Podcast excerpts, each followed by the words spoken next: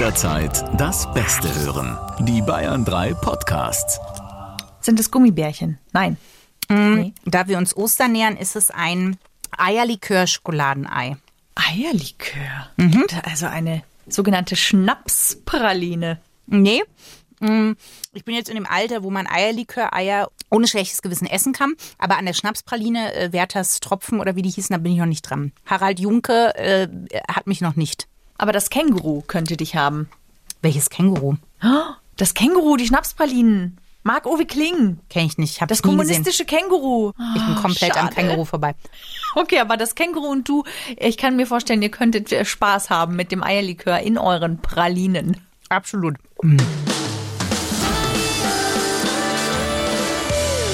Freundschaft Plus. Mit Corinna Teil und Christine Barlock.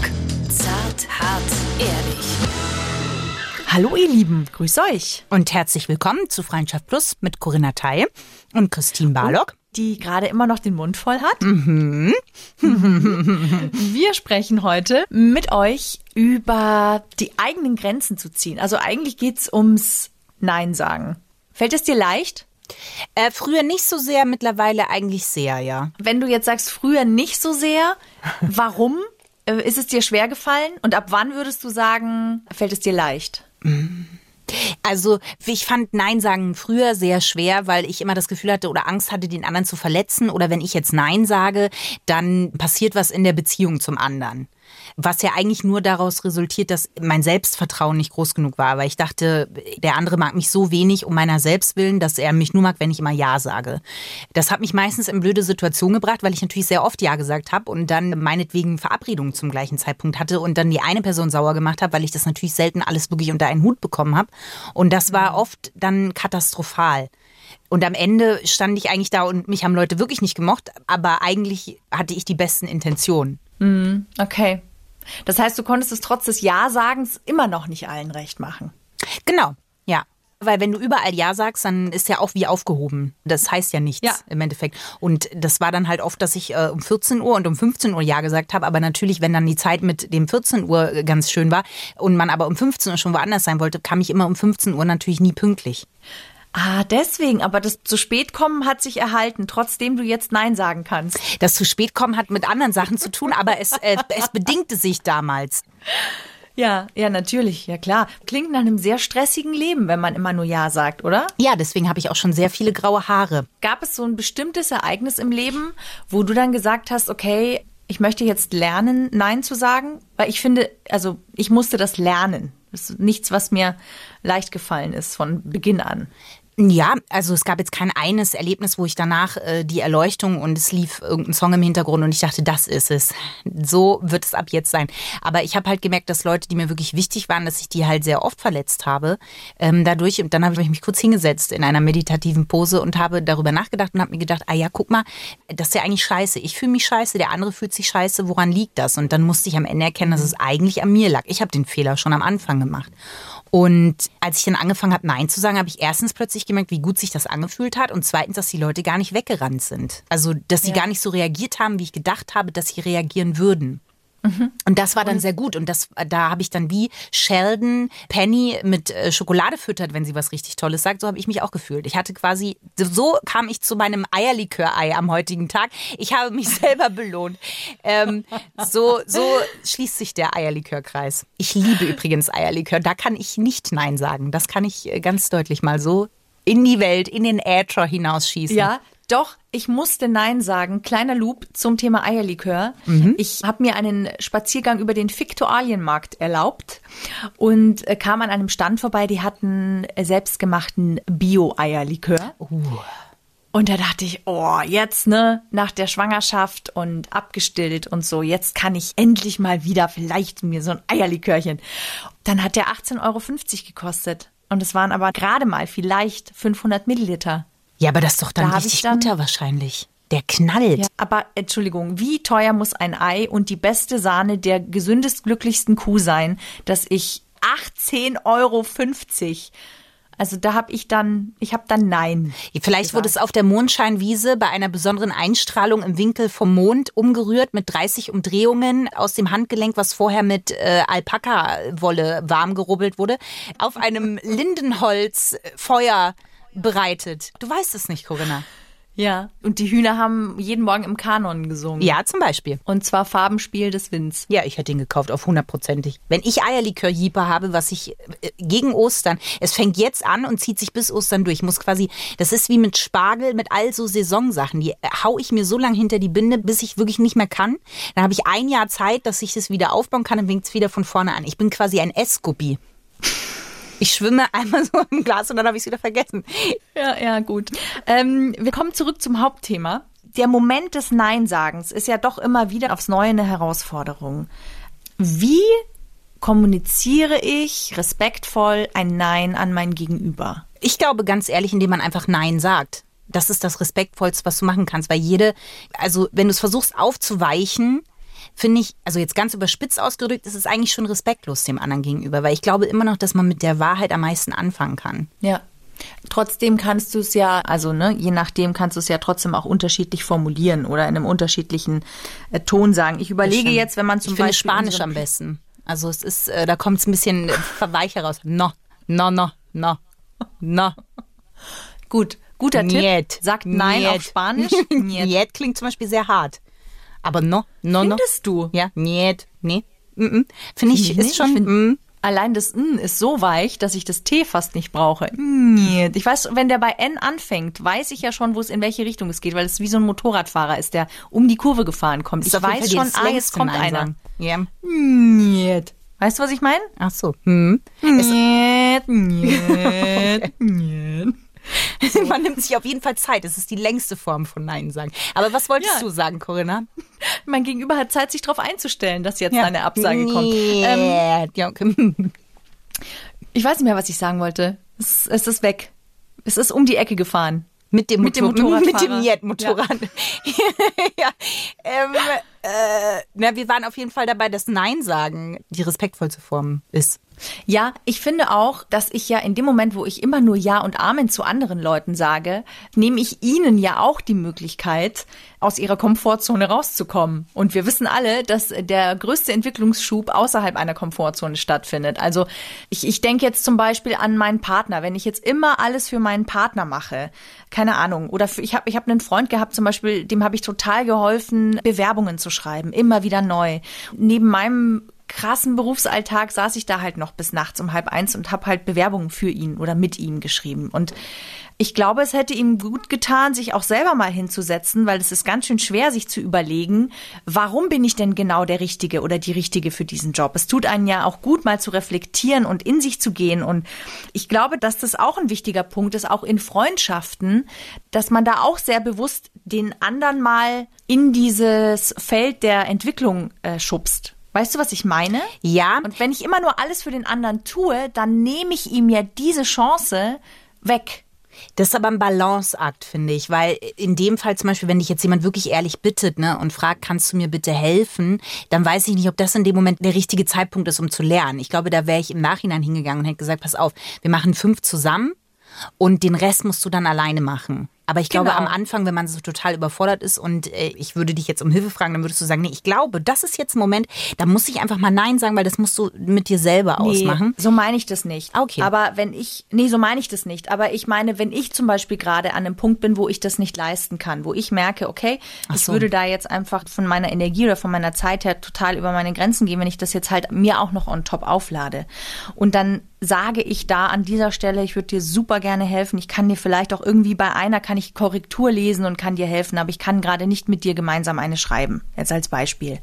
Dann ist es ja, um es positiv zu formulieren, für den anderen auch eine Möglichkeit, so rum, mein Nein ist für den anderen auch eine Möglichkeit, selber über sich hinauszuwachsen und selber auch was zu lernen. So meine ich das. Ja. Also, dass ein Nein ja auch im Grunde etwas Positives für den anderen sein kann. Ja, weil er halt zur Selbstverantwortung so ein bisschen auch gezwungen wird. Gezwungen ist ein zu krasses Wort, aber du weißt, was ich meine. Ich weiß, was du meinst und trotzdem, ohne da jetzt zu buddeln wie der Maulwurf aus der Sendung mit der Maus, ähm, würde ich, ähm, war der in der Sendung mit der Maus? Eigentlich nee, ne? Naja, der Maulwurf, ihr wisst alle, wenn ich meine, den kleinen niedlichen. Mhm, der süße, glückliche Maulwurf. Ja, richtig. Der glaube ich, dass es aber Momente gibt, wo das auch fatal ist. Also ich, das ist eben auch mit diesem Nein sagen, das kann auch im falschen Moment zu einem noch größeren, desaströsen Gefühl führen. Wenn es mir zum Beispiel total schlecht geht mit diesen Bewerbungen, ich habe totale Panik, ich bin super überfordert und dann gehe ich zu dir hin und du sagst, nein, ich muss gerade meine Grenzen ziehen und das ist nicht, dann kann es für mich ja in dem Moment noch mal krass überfordernder sein. Und ich weiß aber, nee. was du meinst. Im, im Allgemeinen, glaube ich,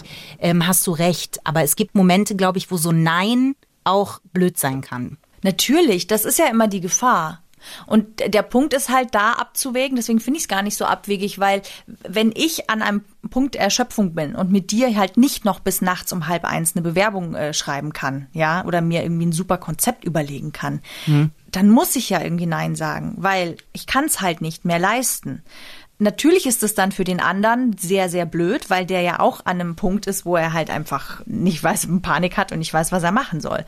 Ähm, und trotzdem glaube ich nach wie vor, dass das immer noch ein sehr großes Lernfeld ist, weil ganz oft im Leben wirst du in Sachen geschmissen, von denen du vorher keine Ahnung hast und das Einzige, was dir bleibt, ist zu schwimmen.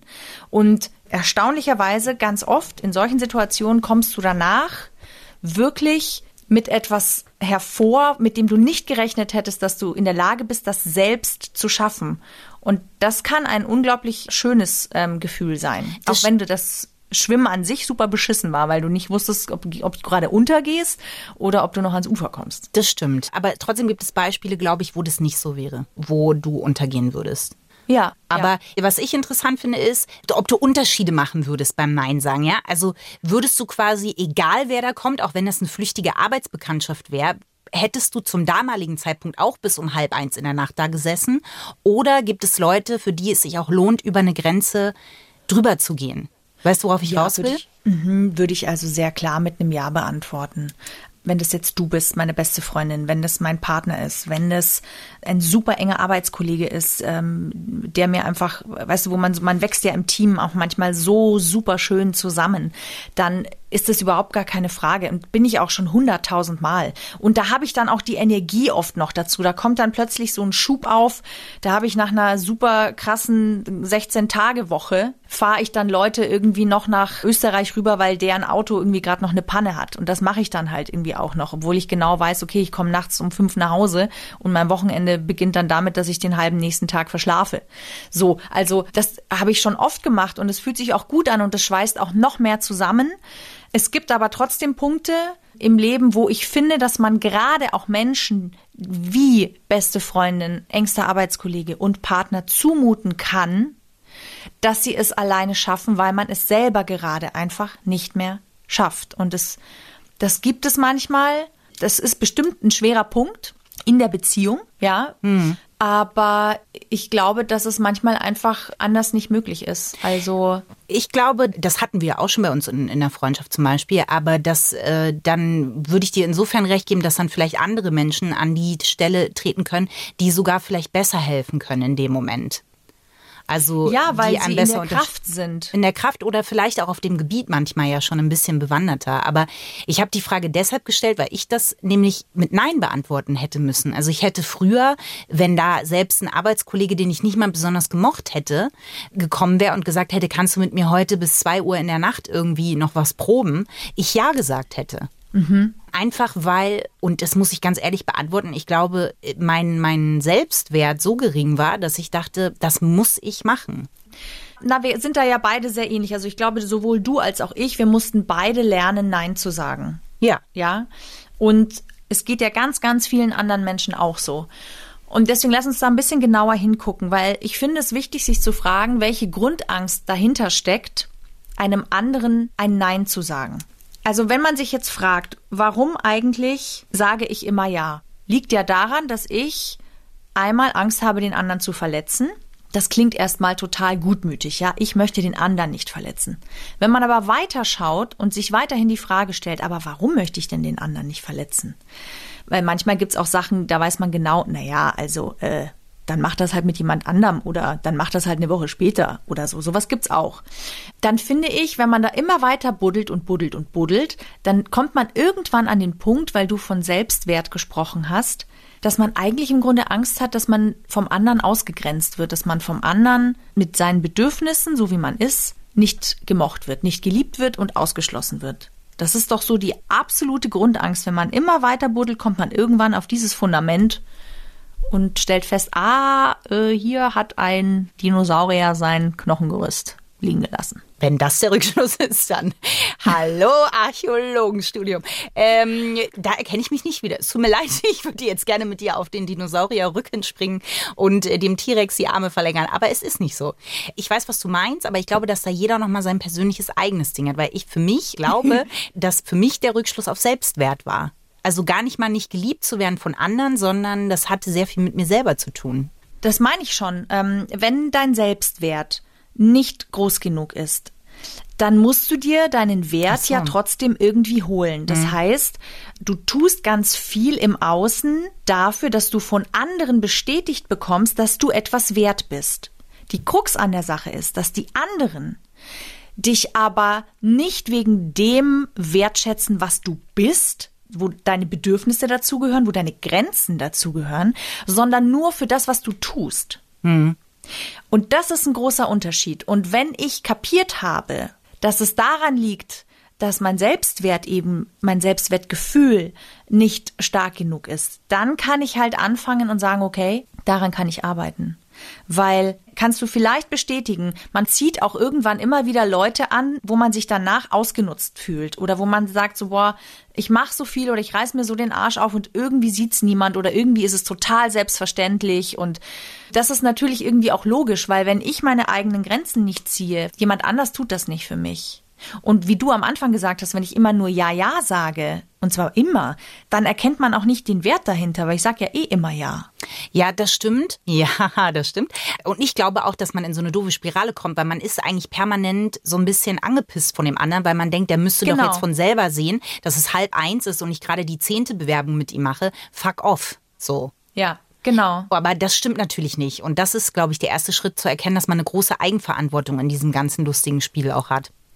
Ich finde, perfide wird's dann in der Beziehung, weil es ist nochmal was anderes, finde ich, in Freundschaften, als wenn du plötzlich einen Partner an der Backe hast, der das gewohnt ist, das auszunutzen. Hattest du schon mal so eine Beziehung?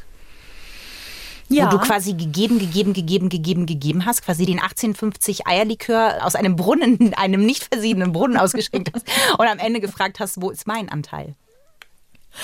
Äh, ja, hatte ich und tatsächlich ist das auch eine der Beziehungen gewesen, die mich so dermaßen zerpflückt hat, dass ich da angefangen habe umzudenken. Ja, ich verstehe, das ist der Rüdiger, mhm, der Mittelgauder Rüdiger. So habe ich ihn jetzt genannt. Das ist der Mittelgauder. Das ist in meinem Kopf. Da müsst ihr nicht dran teilhaben. Das ist, ich habe Corinnas, das ist so, ich habe so ein Käseregal ähm, vom Corinnas Partner. du teilst meine Ex-Partner in Käsesorten? Ja, und das ist der Mittelgauder. Ich habe auch einen guten Parmigiano Reggiano, gell? Jetzt Moment, ihr lieben Plussis da draußen, für alle, die neu sind. Christine hat auch eine Nudelordnung, ja. Sie ordnet ihre Nudeln nach Form und Farbe. Ja. Hast du denn meine Ex-Partner auch bestimmten Nudelsorten zugeordnet? Nee, Käse. Käse und Nudeln verträgt sich gut? Ja, nee, nur Käse. Die Aha. Nudelordnung hat auch nichts mit der Käseordnung zu tun. Aber ich klopfe quasi, das was so ein Käsekenner auch macht, der nimmt den Käse ja manchmal raus und klopft den so ab. Und dann merkt man ja, ob er gereift ist und wie er gereift ist und so. Und, äh, und dann packe ich es wieder zurück ins Käseregal. Und das ist der mittelalte Gouda. Okay, Hm? verstehe. Also der Reifegrad meiner Ex-Partner trägt auch zur Benennung der Käsesorte bei. Richtig, Also absolut. Frischkäse wäre zum Beispiel ein absolutes No-Go, weil sehr grün hinter den Ohren. Nee, Roquefort wäre das absolute No-Go. Roquefort-Käse. Ach Oder Camembert. Camembert ist auch nicht, nicht, nicht unbedingt zu empfehlen. Ja, na gut. Jetzt Verstehe ich. einen kleinen Einblick wiederum in meine Käsepsyche. Ja. Wir kehren zurück zum Mhm. Mittelgauder. Da hat es mich so dermaßen zerpflückt, dass ich, und das war jetzt, glaube ich, auch schon wieder irgendwie so die dritte Beziehung hintereinander, dass ich mir gedacht habe, warum zur Hölle kriege ich eigentlich immer den Arsch?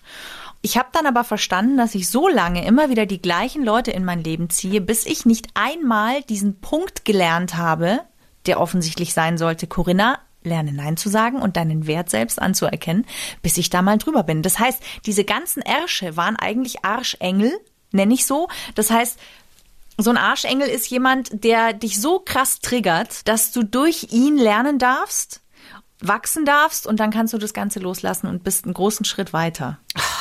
Was mich triggert, ist äh, immer dieses darfst. Ich weiß, das ist total gut, aber das triggert mich. Ich weiß nicht warum. Was denn? Was für ein Dieses, dass man lernen darf, sozusagen. Da habe ich immer das Gefühl, die Wut hat dann keinen Platz, die ja manchmal auch so einen Weg begleitet, weil es ist einfach auch scheiße, so einen Weg zu gehen, sowas Na, zu lernen. sicher ist der scheiße. Ja, ich weiß. Das hat ja gar nichts mit dir zu tun, aber es kommt ganz oft neuerdings, auch wenn man andere Podcasts und so hört, dann ist immer so, du darfst das lernen. Das ist immer so, es ist so schön. Und ich denke mir so, oh nee, der Weg dahin war überhaupt nicht schön, das zu lernen. Nee, ist auch nicht. Und in dem Moment ist es auch überhaupt nicht schön. Aber rückblickend, finde ich, kann man schon sagen. Ich sehe dich nämlich dazu noch mit so, mit, mit so einem bestimmten Grinsen, das wir mal auf dem Foto hatten. Dann sehe ich, das darfst du lernen. Das ist, ja, naja, gut. Ich sage das aber tatsächlich bewusst, weil für mich, ich finde tatsächlich, das macht einen großen Unterschied. Ich verstehe total, was du sagst und dass das auch nervig sein kann.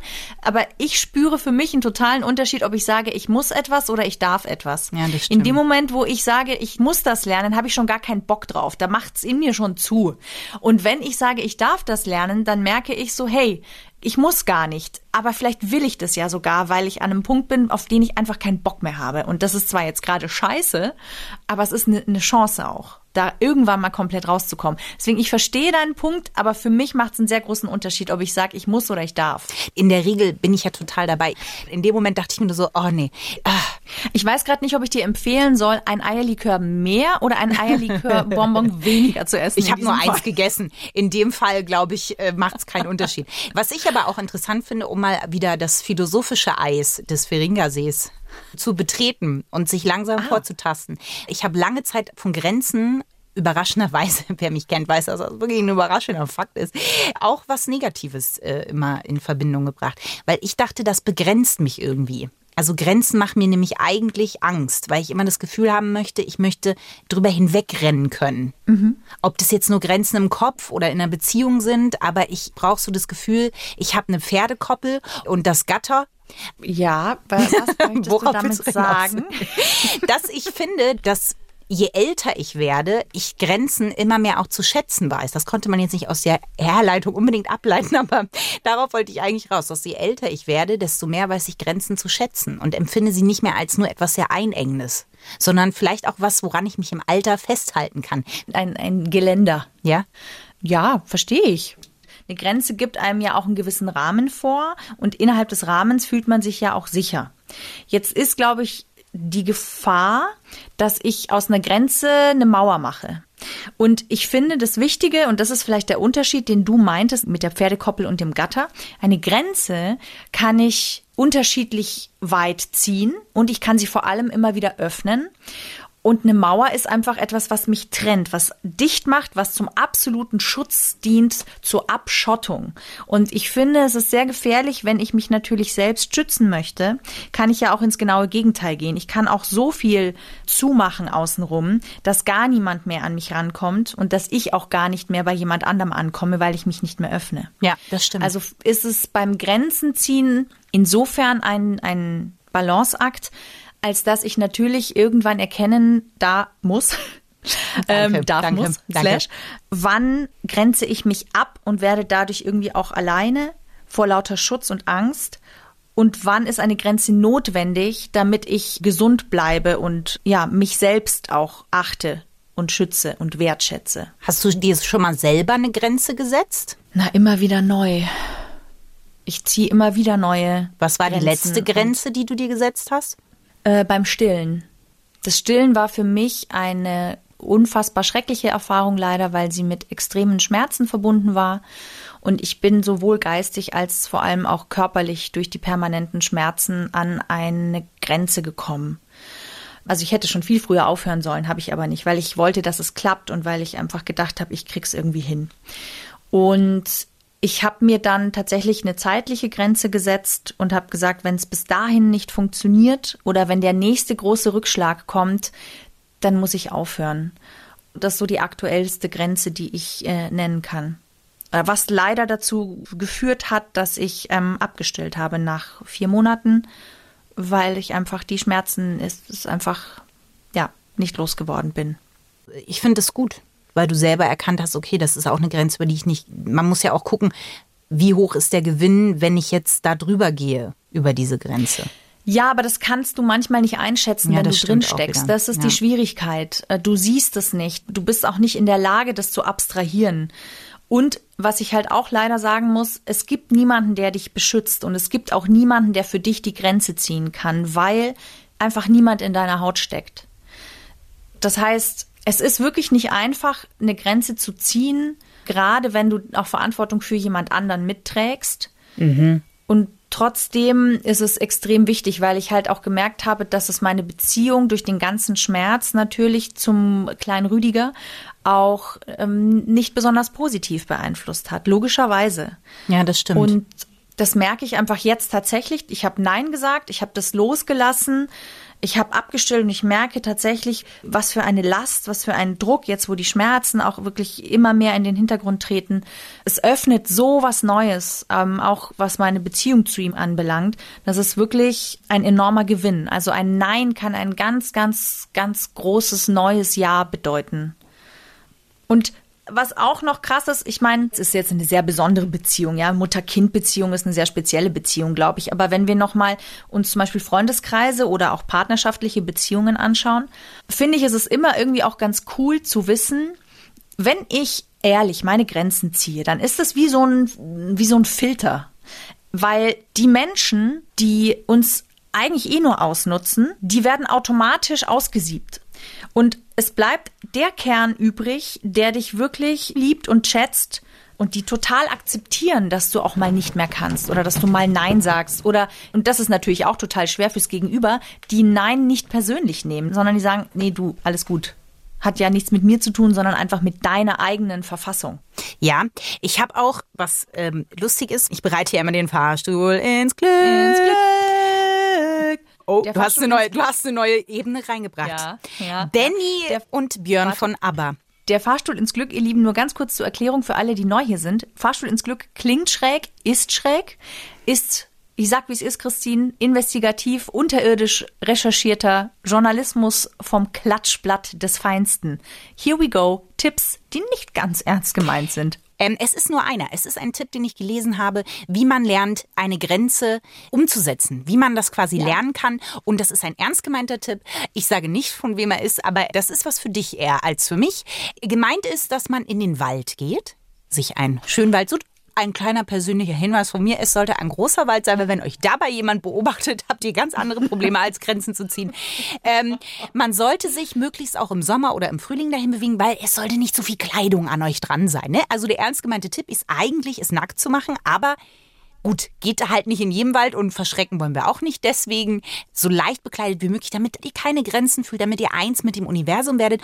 Und dann sollt ihr euch einen äh, Holzkreis legen, wie auch immer der Holzkreis aussieht. Ich weiß nicht, da gab es keine nähere Beschreibung. Das ist eurem spirituellen Selbst überlassen. Und dann sich in diesen Kreis stellen und ganz laut rufen, ich hebe meine Grenzen auf, ich hebe meine Grenzen auf, ich nehme meine Grenzen an. So, Ist ja ein schönes Mantra. Warum soll ich es nackt im Wald tun? Corinna, weil die Grenze der Kleidung auch schon behindern kann. Ach so. Ich habe mir überlegt, in welcher Situation würde ich das tatsächlich machen. Da ist mir nichts eingefallen. Also ich sehe mich auch nicht im Wald nackt äh, stehen und dieses Mantra, wenn es denn den Namen verdient, vor mich hin zu reden. Ich habe mir nur gedacht in der Vorbereitung, wann ich eigentlich mir selber mal auch Grenzen setzen sollte vielleicht. Ich bin ja, das weißt du ja auch, ich weiß nicht, ob das auch jemand von euch da draußen kennt, aber wenn ein so ein Thema interessiert, dann habe ich die Angewohnheit, mich wirklich da so reinzubuddeln für circa Ja. eine Woche oder eineinhalb Wochen. Und zwar so über jede Grenze hinweg, dass ich danach über alles Bescheid weiß. Man, Und zwar für immer. für immer. Das Ja. ist meine bohemianische Inselbegabung. Und ich dann auch die Angewohnheit habe, jeden davon sehr viel zu erzählen. Ja, ja. Ja, das letzte Mal hatte ich diese komische Musical-Sache. Ja. Also da wusste ich dann über alles Bescheid. Das war wirklich gruselig. Man man konnte auch nicht nichts über Musicals erfahren, wenn man sich mit- in der Zeit mit dir getroffen Ja, hat. Gut, oder? Ja, mhm. ja, doch. Ja. Ihr Lieben, wir kommen hier zu einem Ende. Ich denke, das äh, wird noch einiges geben, was wir hier besprechen könnten. Einige Aspekte, die mir noch auf der Zunge brennen. Aber Mhm. dafür gibt es ja unsere Sendung. Am Sonntag. Freundschaft Plus in Bayern 3. Und da werden wir mit euch gemeinsam noch die anderen Aspekte beleuchten, wenn es darum geht, Nein zu anderen zu sagen und damit Ja zu sich. Mir bleibt nur noch zu sagen, So I say thank you for the podcast and giving it to me. Ich wollte eigentlich sagen, wenn euch diese Podcast-Folge gefallen hat, dann, aber ich glaube, ich kann es mir sparen, weil nach, nach dieser Nee, die Gesangsanlage war toll, Christine. Danke, danke. danke. Ihr Lieben, danke fürs Zuhören. Ernsthaft, wenn euch die Folge gefällt, dann abonniert uns und lasst uns auch gerne eine 5-Sterne-Bewertung bei iTunes oder schreibt uns eine Bewertung. Wir freuen uns, wenn ihr das nächste Mal einfach wieder dabei seid. Freundschaft Plus. Mit Corinna Teil und Christine Barlock. Immer sonntags von 8 bis Mitternacht in Bayern 3. Noch mehr Bayern 3 Podcasts, jetzt überall, wo es Podcasts gibt. Und natürlich auf bayern3.de. Jederzeit das Beste hören. Bayern 3.